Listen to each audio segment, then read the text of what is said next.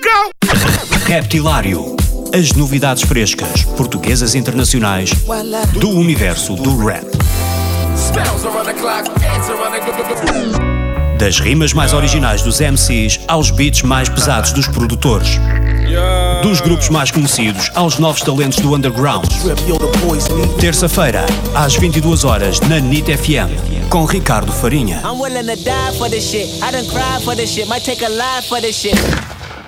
Olá, sou o Fred, estou aqui no Reptilário. Um grande abraço para vocês.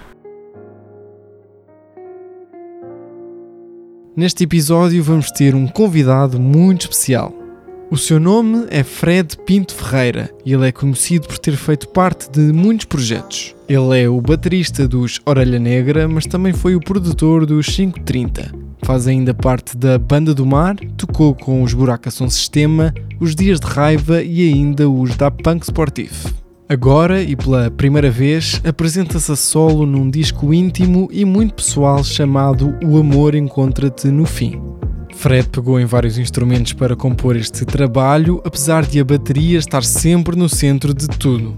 Ele convidou amigos como Carlão, Marcelo Camelo e a Maura, entre outros, para complementarem algumas músicas. A apresentação do projeto está marcada para esta quinta-feira, 16 de maio, no Lux, em Lisboa, e os bilhetes já estão à venda. Por agora, ouçam a conversa no Reptilário, que foi gravada no estúdio do Fred, em Campo de Ourique. Falámos do processo de criação e da relação com a vida pessoal, do que significa este projeto e dos outros trabalhos neste universo em que Fred está envolvido. Fred, vamos começar mesmo pelo, pela gênese da coisa, não é? Quando é que tu tens a ideia de fazer um álbum a solo? Não quer dizer que seja este, não é?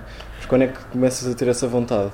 Depois de vários anos, tantos anos a Sempre- fazer, trabalhar em bandas. Sempre pensei um bocadinho nisso.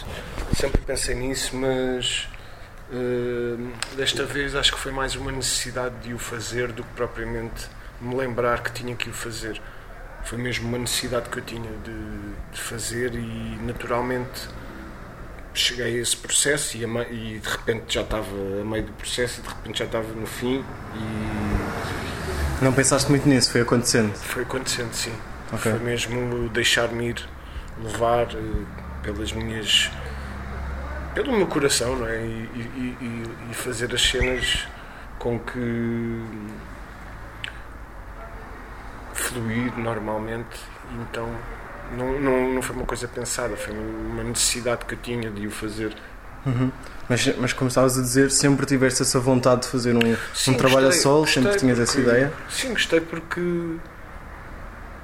porque sempre fiz discos com